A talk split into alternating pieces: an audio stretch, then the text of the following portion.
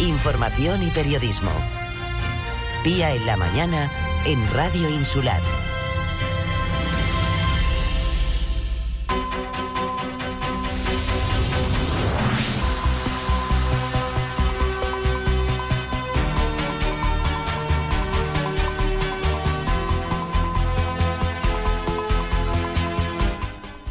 Coalición Canaria en Puerto del Rosario acusa al gobierno local de impedir que se impulsen mejoras para los vecinos y vecinas del Matorral y también de no instar al Ejecutivo Central a querer que se deriven los migrantes a la península. Estamos con el portavoz de la Formación Nacionalista, con Manolo Miranda. Buenos días, Manolo. Buenos días, ¿qué tal?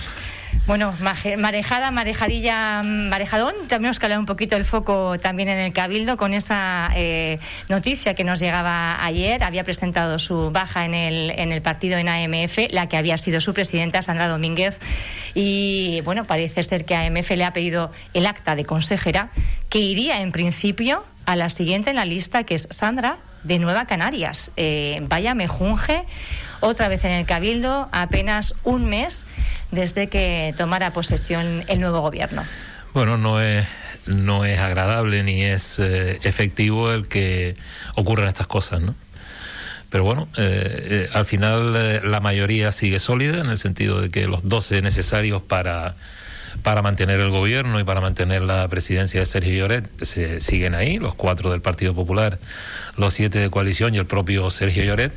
Pero hombre, no es nada agradable eh, a los treinta y tantos días de haber tomado posesión ya transmitir eh, pues que hay bueno desavenencias dentro de no en este caso del grupo de gobierno, pero sí dentro de una de las formaciones del grupo de gobierno, en este caso AMF, ¿no? Bueno, de esa situación hay que mejorarla desde la óptica de Coalición Canaria. Nosotros vamos a seguir eh, respetando los pactos que, hemos firmado y evidentemente estaremos a la expectativa de qué es lo que pasa, ¿no? Pero, pero... Permítame también que le apunte, porque la rumorología ha vuelto a correr, como pasó en aquel 22 de diciembre, cuando se ausentaron del Pleno de Presupuestos dos de los eh, consejeros, precisamente que iban en la lista de AMF, Sergio Lloret, ahora presidente, y Marcelino eh, Cerdeña. Mm, eh, parece que siempre hay, bueno, pues eh, una formación un poco más díscola, pero a los que ustedes han aupado también a la presidencia del, Cabildo. Bueno, pero no, parece que tenga mucho sentido que, se maniobre eh, para volver a cambiar la presidencia del Cabildo, puesto que nosotros, una vez ya la moción de censura no tenía razón de ser, porque era una elección normal de un presidente, podríamos haber presentado a nuestra candidata y podríamos haber eh, movido los hilos ¿Se para ello. con que esto es un nuevo movimiento para situar a Lola y hacer moción de censura contra Sergio Lloret. Hablo de la rumorología, uno hablo con otros, con otros, para intentar saber qué es lo que ocurre. Esos son rumores y, y desde luego coalición creo que tiene la seriedad suficiente como para cuando toman sus órganos de partido decisiones no estar jugando con ellas, ¿no? Entonces, nosotros recientemente hemos tomado una opción que incluso ha sido criticada por propios militantes del partido, el apoyar a, Sergio Lloret para la presidencia, pero se tomó las decisiones en los, en los órganos del, del partido, en el Consejo Político Insular, y evidentemente no estamos para juegos y sabemos desde coalición que el cabildo tiene que tener estabilidad. El objetivo que se le ha marcado a nuestros consejeros es que trabajen y partirse el alma para, para, para sacar la situación de, de, crisis en la que nos encontramos y, y bueno, yo creo que ese es el objetivo con el que está trabajando coalición. Otra cosa distinta es que en otra fuerza política que forma eh, eh, el grupo de gobierno, pues haya divergencias, ¿no? Bueno, tendrán que resolverlas, pero en todo caso coalición va a seguir firme con su con su eh, compromiso que bueno que han aupado a Sergio Oret en este caso y que bueno, y que nos han conformado con una, una serie de áreas importantes dentro del Cabildo y que tenemos que defender y en eso nos vamos a fijar. Dejamos entonces el cabildo a un lado, a ver si se va, bueno, pues despejando. La verdad es que habíamos solicitado también una entrevista a, la propia consejera Sandra Domínguez y decía que estaba tratando de digerir lo que estaba ocurriendo. Veremos si la tenemos próximamente. Nos gustaría, la verdad, desde aquí le, lanzamos esa invitación y nos centramos en, eh, bueno, esas denuncias que hacían ya a nivel más local en Puerto del Rosario, mirando a esta, no sé, no sabemos todavía si es barrio o es, eh, o es realmente una población, hablo de, del matorral, Pero que está suscitando de alguna forma, bueno, pues las miradas de gran parte de la isla porque están día sí y día también en, en los noticieros. Bueno, el Matorral es un pueblo. Eh, un pueblo de Puerto Rosario que ahora es un pueblo. Es un pueblo. Eso ha sido siempre un pueblo de Puerto Rosario. Le he eh, preguntado a más concejales y no me han sabido responder. Me estoy acordando de, de, de David. Perdomo. Mm, eh, eh, el Matorral siempre fue considerado, al igual que cualquier pago de Puerto del Rosario, ha sido considerado un pueblo. ¿Qué pasa? Que por su cercanía y por su centralidad con zonas turísticas y Puerto del Rosario, pues ha tenido un desarrollo importante. Con lo cual se ha convertido en, la población, después de Puerto Rosario, más importante del municipio. ¿no? Pero no es un barrio de Puerto Rosario, tiene entidad propia, tiene iglesia propia, tiene plaza de pueblo propia, campo de lucha, en fin, no es un barrio de Puerto del Rosario. En cuanto a la situación del matorral, bueno, el matorral mm, se ha encontrado, ya históricamente tuvo un CIE, un centro de internamiento de, inmigrantes, y bueno, funcionaba de una manera. Régimen cerrado, es un poco lo que diferencia el CIE de antes, que era el régimen cerrado, con el abierto, que es el centro de acogida humanitaria ahora. Exactamente. Entonces, claro, hay una situación novedosa y es que eh, de buenas a primeras el pueblo se ha encontrado con un volumen de personas, no entro en su en su en catalogar qué tipo de personas, personas que por la cantidad, por el número que son, por el número de ellos eh, tiene una incidencia en el devenir del pueblo. Esa es una realidad independientemente. hablando, creo que son 3.000 más o menos los habitantes censados y hablaríamos de 600 los migrantes. pues podemos estar hablando de un 30% de, de gente que está en el entorno de esa, de esa situación, de esa población. Bueno, es una realidad que está ahí y eso no se puede negar, independientemente del color de la piel de quien, de quien esté. Es un impacto en un pueblo de Puerto Rosario.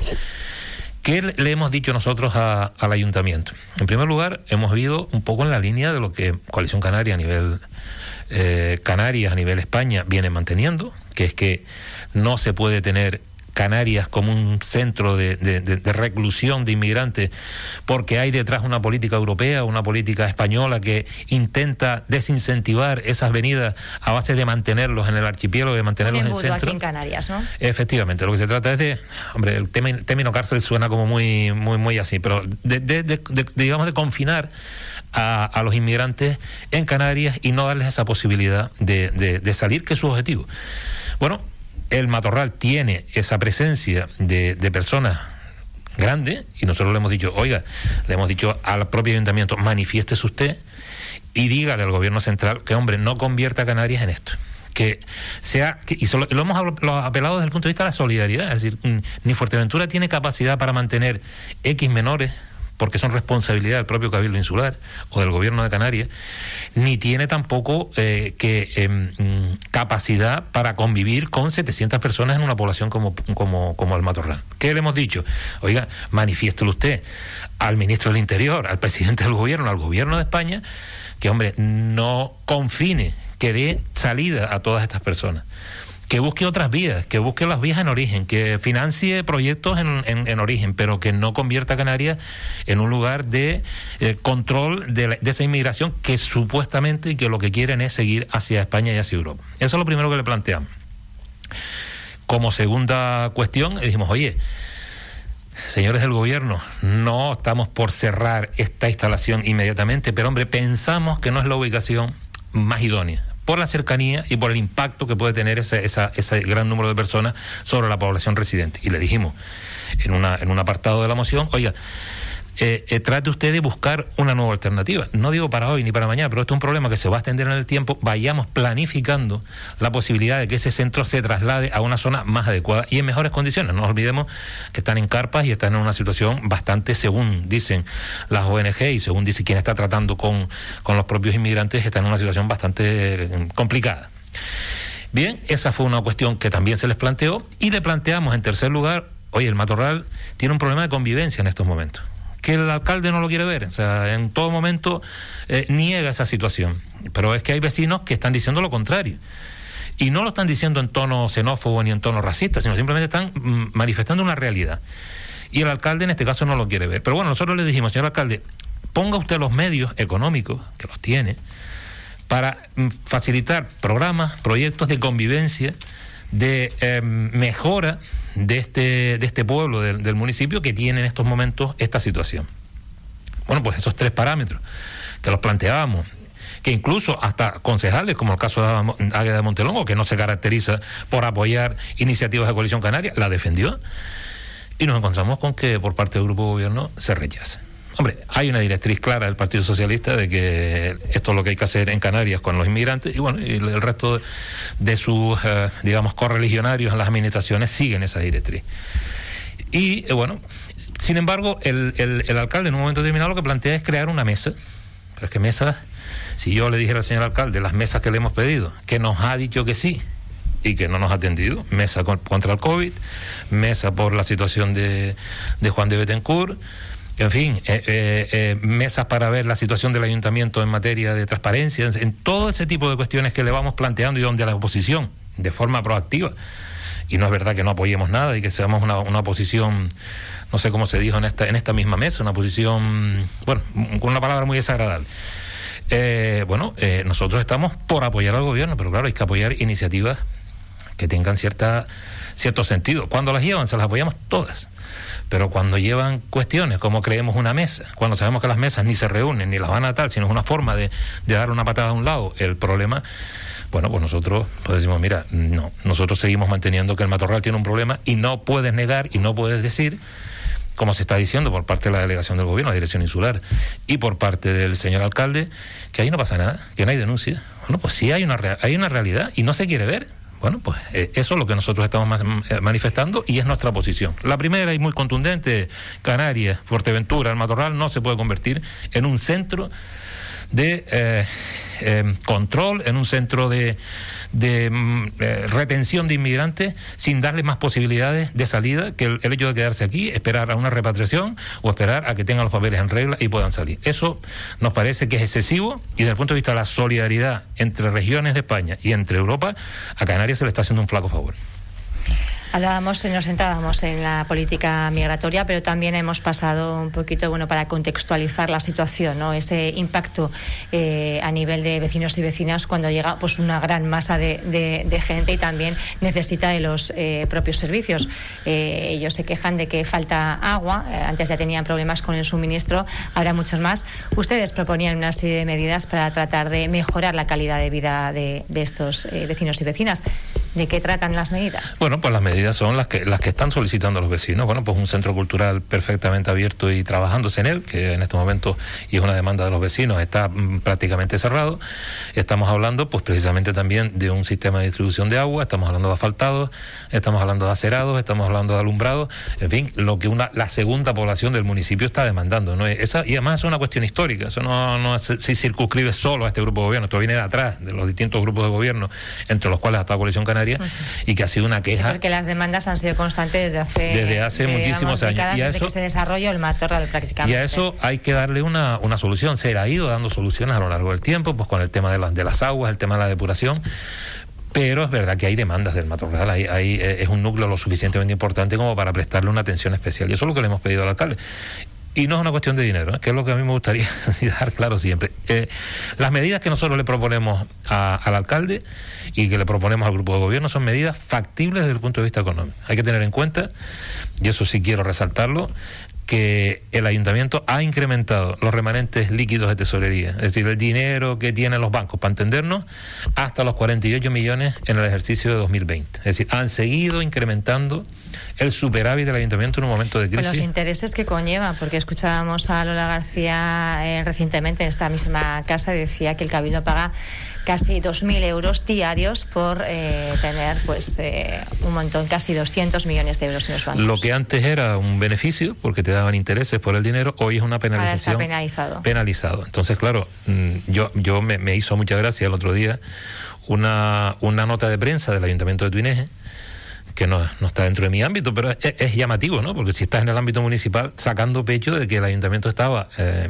eh, en equilibrio presupuestario y que tenía un remanente y tenía un superávit, no sé exactamente si era remanente o superávit, hablaba de los 15 millones. O sea, cuando el presupuesto de Tuinés o el presupuesto de Puerto Rosario es menor de los dineros que tienen los bancos. Entonces, no es una cuestión presupuestaria y en el caso del Matorral... Y tenemos que ir diciendo además que ese remanente se ha ido, digamos, eh, formando, se ha ido acumulando el dinero porque ha habido presupuestos que no se han ejecutado eh, muchas de las inversiones que estaban previstas. Es que en el caso del presupuesto del año 2020 eh, se presupuestaron inicialmente unos 30 y pico millones, se llegó por incorporaciones a los 50 y se dejaron de ejecutar, si no recuerdo mal, sobre unos 20 millones de euros. Entonces, claro, eh, se va haciendo la bola cada vez más grande, pero todo eso mm, es el reflejo de algo. O sea, cuando, cuando no se gastan los dineros no es porque no haya voluntad de gastar, solo es porque no hay capacidad de gastarlo. Y este gobierno, y este gobierno del ayuntamiento, pues por, por desgracia no tiene esa agilidad ni tiene esa capacidad administrativa para sacar esos grandes proyectos que absorban ese dinero. Sobre la nota de prensa que ustedes lanzaban eh, con respecto a la situación de Matorral, también se hacía referencia a una manifestación que se había convocado por la plataforma de, vecinos que por lo visto no estaba autorizada. Bueno, eh, eh, eso se nos dice, pero yo pude hacer algún documento donde, donde, donde sí había una, una autorización por parte de la Dirección Insular. Entonces, ahí hay una discrepancia, porque el, alcalde en algún momento ha dicho que, que era una manifestación no autorizada. Sin embargo, ya digo, tuve acceso a un, a un, a un documento que decía y donde la, que la, delegación del gobierno, la dirección insular, con un montón de, de, cuestiones que manifestaba que tenían que cumplir por la situación en que nos encontramos y demás pero sí, sí, sí tenían. Sí, habían sí había una, Era por, despejar dudas, porque la verdad mm, me costaba creer que una plataforma vecinal se fuera a meter en semejante berenjena. Y sobre todo en el, momento en el que nos encontramos, claro. Eh, sin una autorización, ¿no? La verdad es que era una pregunta que le tenía que hacer porque, porque me había dejado un poquito. Más cuestiones. Eh, me gustaría hablar de ese plan territorial especial con el tema energético en la isla. Estamos viendo muchísimos, eh, por ejemplo, parques fotovoltaicos que están previstos, ocho proyectos de megaparques, por ejemplo, en, La Oliva, también estamos viendo incluso los molinos aquí en Puerto del Rosario. Ustedes habían pedido una moratoria para que no se puedan, de momento, de alguna forma, detener, ¿no? suspender esos eh, procedimientos y repensar cómo va a ser la estrategia eh, energética en, en el municipio. Sin embargo, el alcalde, por lo visto, les remitía de nuevo a una comisión que no sé si se ha constituido o no. Vamos a ver, nosotros a, remisión a comisiones, eh, mesas de trabajo pedidas y aprobadas. O sea, no estamos hablando de que hay un compromiso verbal, una moción en un pleno pidiendo, sin ir más lejos, para eh, qué medidas va a tomar el ayuntamiento en, la situación COVID en la que nos encontramos y qué alternativas va a dar para eh, potenciar y para ayudar a los ciudadanos de Puerto Rosario. Por dos veces se aprueba la mesa hasta el día de hoy. O sea, eh, es una forma, eh, desde mi punto de vista, poco respetuosa de ningunear a la oposición. Le digo que sí a todo y luego no, no, no la reúno, no cuento, no tal. Y luego, curiosamente, cuando se habla de la oposición, se habla en un tono de destructiva, de no querer colaborar, de que, bueno, pues, en fin, a ver si algún día los distintos miembros se, se ponen de acuerdo. Y con respecto al tema de, de las energías renovables, teniendo en cuenta eh, cómo ha sido la situación, cómo se ha, eh, digamos, materializado la situación. Primero porque en Fuerteventura no ha habido un diseño a través del plan insular y un plan, digamos, vinculado a ese plan insular, un plan territorial, donde mm, despliegue o, diga dónde tenemos que colocar esos, molinos o esas placas solares. Teníamos esa carencia y el gobierno de Canarias inicialmente utiliza una fórmula que es el artículo 6 bis de la ley eléctrica que lo que dice es que en situaciones especiales eh, el gobierno tendrá la capacidad a, través de esa ley de declarar de interés general una serie de proyectos y llevarlos a cabo. El gobierno lo hizo. Pero claro. Eh, esto es una medida que impulsa Coalición Canaria. Esto es una medida que, que la, la, la eh, la utiliza Coalición Canaria, no la aprueba Coalición Canaria porque entiendo que la ley del sector eléctrico no sé si está y tengo que tendría que mirarlo si está dentro del ámbito de la comunidad autónoma o es o está o es una ley básica estatal. La de la declaración de, interés, general. interés general. Hay que tener en cuenta que hay dos normativas con ¿La que, ley del suelo? hacen exactamente Claro. una, una es la ley del suelo y otra Esa es la ley la prueba Coalición Canaria. exactamente y otra es la ley del sector eléctrico que es a la que se apela para este tipo de iniciativas ¿no? claro que pasa que estamos viendo que, que sí que se han se han desplegado una serie de, de instalaciones pero claro cuando el otro día sale a la luz pública lo que está por venir y cómo se cómo se está eh, digamos planificando en función de los suelos que te ofrecen las distintas empresas que van a instalarse. Ya no es una cuestión que la administración eh, ponga determinados suelos y ahí es donde se tenga que instalar, sino no, o sea, lo que se está haciendo es Todo se busca un suelo un suelo que normalmente medioambientalmente no tiene problemas, pero desde el punto de vista de ordenación del territorio cabe cualquier cosa. Entonces, lo que nosotros hemos planteado es que a la vista de esta situación y a la vista de que esto va a seguir, de que la iniciativa privada va a seguir apelando a esa normativa, lo que hemos dicho es, paremos, vamos a- a reflexionar sobre este asunto. No es parar las energías renovables, pero sí es mm, decidir y diseñar dónde los vamos a instalar. O sea, no cabe, desde nuestro punto de vista, que eh, cualquier proyecto de la iniciativa privada se coloque en cualquier lado. ¿no? Entonces, por ahí es por donde nosotros hemos planteado la- las mociones. Pero la moratoria, la moratoria sería hasta que el propio Cabildo impulse o apruebe ese PIOF, eh, también el plan energético. Yo, yo- no- nosotros lo que planteamos es que no se apele por parte del gobierno a esos artículos de la normativa. O sea, yo, yo creo que el, el gobierno tiene la capacidad de decir, bueno, aplico el artículo o no lo aplico. O me espero hasta ver si en, en el Y que, territorio... causa, y, que, y que sigan los proyectos los cauces habituales que se dilatan más en el tiempo. los ¿Qué pasa? Que los proyectos, los proyectos, eh, el, el- el que los, el que los eh, promueve es consciente de que con la actual legislación eh, territorial de Fuerteventura, muchos de ellos no caben. Entonces, claro, se está apelando a otras vías que se han habilitado a través de leyes superiores para hacerlos caber. Pero bueno, nosotros lo que estamos viendo es que si es una decisión potestativa del gobierno, oiga, párese usted, veamos, planifiquemos. Ahora también eso es una responsabilidad tanto para los planes insulares como para los planes generales. No nos olvidemos que si nosotros no hacemos nuestros deberes, no podemos estar sin EDIE, sin eh, apelar a energías renovables y sin utilizar las energías renovables. No nos olvidemos que ahí tenemos una central que contamina. También es verdad y hay que decirlo porque mucha gente dice, bueno, ¿y en qué me beneficia a mí esta historia? Bueno, beneficiarte desde el punto de vista de costes eléctricos en nada, simplemente lo que estamos haciendo es reducir emisiones de, de- de- de- de azufre o de, los, o de lo que, o de los gases que estén eh, saliendo de la, de la central de la salina porque se están introduciendo en la red energías renovables. Y es un poco el porqué de la instalación de todas estas energías, ¿no? Para intentar evitar más contaminación a la atmósfera. ¿no? Tenemos que ir concluyendo ya. Eh, próximamente, eh, Coalición Canaria celebra ese séptimo congreso, ¿verdad? Insular. Eh, ¿cómo, ¿Cómo están las cosas? Bueno, pues Parece que Mario Cabrera sigue perfilándose en, en principio como, como único candidato a esa Secretaría General. Sí, bueno, nosotros, nosotros... No se cuestiona. No, yo creo que en estos momentos es el, el- el líder de Coalición Canaria, además de tener un perfil de un hombre trabajador y comprometido que lo lleva demostrando toda su vida, pues bueno, ahora es un partido que, por desgracia para nosotros, y ahora no tanto por nuestra presencia en el Cabildo, pero hemos estado en la oposición en todos lados, hemos tenido que pasar un- unos, unos, unos meses y unos años ya, bueno, pues donde no estábamos acostumbrados a estar, pero sí hemos demostrado como organización política que hemos estado en las duras y las maduras. Hemos gobernado, yo creo que hemos sabido gobernar y también hemos sabido mantener el tipo en la oposición, que ya digo que es una cuestión completamente distinta, pero que, que, bueno, exige de, pues también de un trabajo en equipo, de, de- de- de- ser consciente de que no tienes la misma presencia del que gobierna, de buscar tu hueco para hacerte notar con, tu, con tus iniciativas,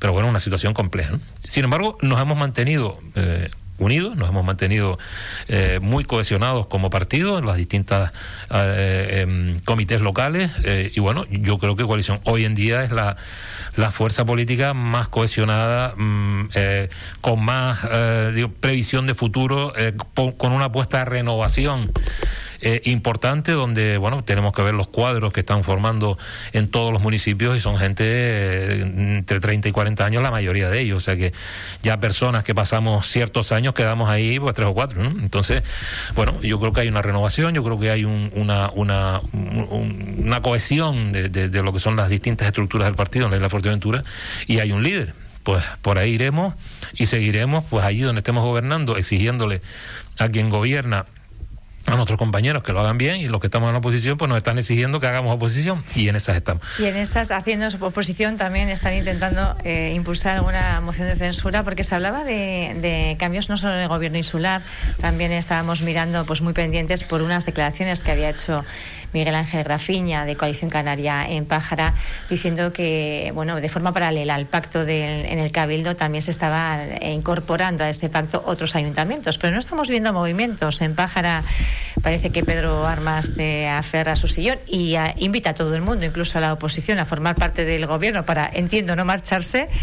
Y no sé qué pasa en Puerto del Rosario, Manolo. Pues en Puerto del Rosario no pasa absolutamente nada. Puerto del Rosario, Puerto Rosario yo vengo manteniendo que, que el grupo de gobierno tiene los números. Somos 21 concejales. El grupo de gobierno está conformado por 11 y el resto estamos en la oposición. Yo no sé qué va a pasar, ni sé si en un futuro ese grupo se va a desestabilizar o no. Lo cierto es que dan una imagen, no digo, mm, pero dan una imagen pública en los medios, en las redes de cohesión y eh, están eh, gobernando.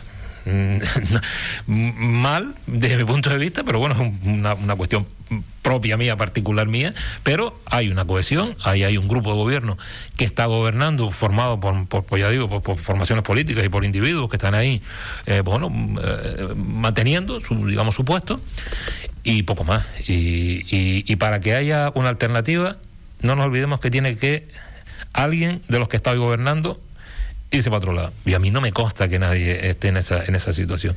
Por lo tanto, mm, nosotros seguiremos haciendo nuestra oposición, que es lo que nos toca, y a esperar tiempos mejores. Y si la ciudadanía en el 2023 así lo estima conveniente, pues confiará en nosotros, y si no, pues seguiremos peleando. O sea, unas veces estás en el gobierno y otras veces estás en la oposición.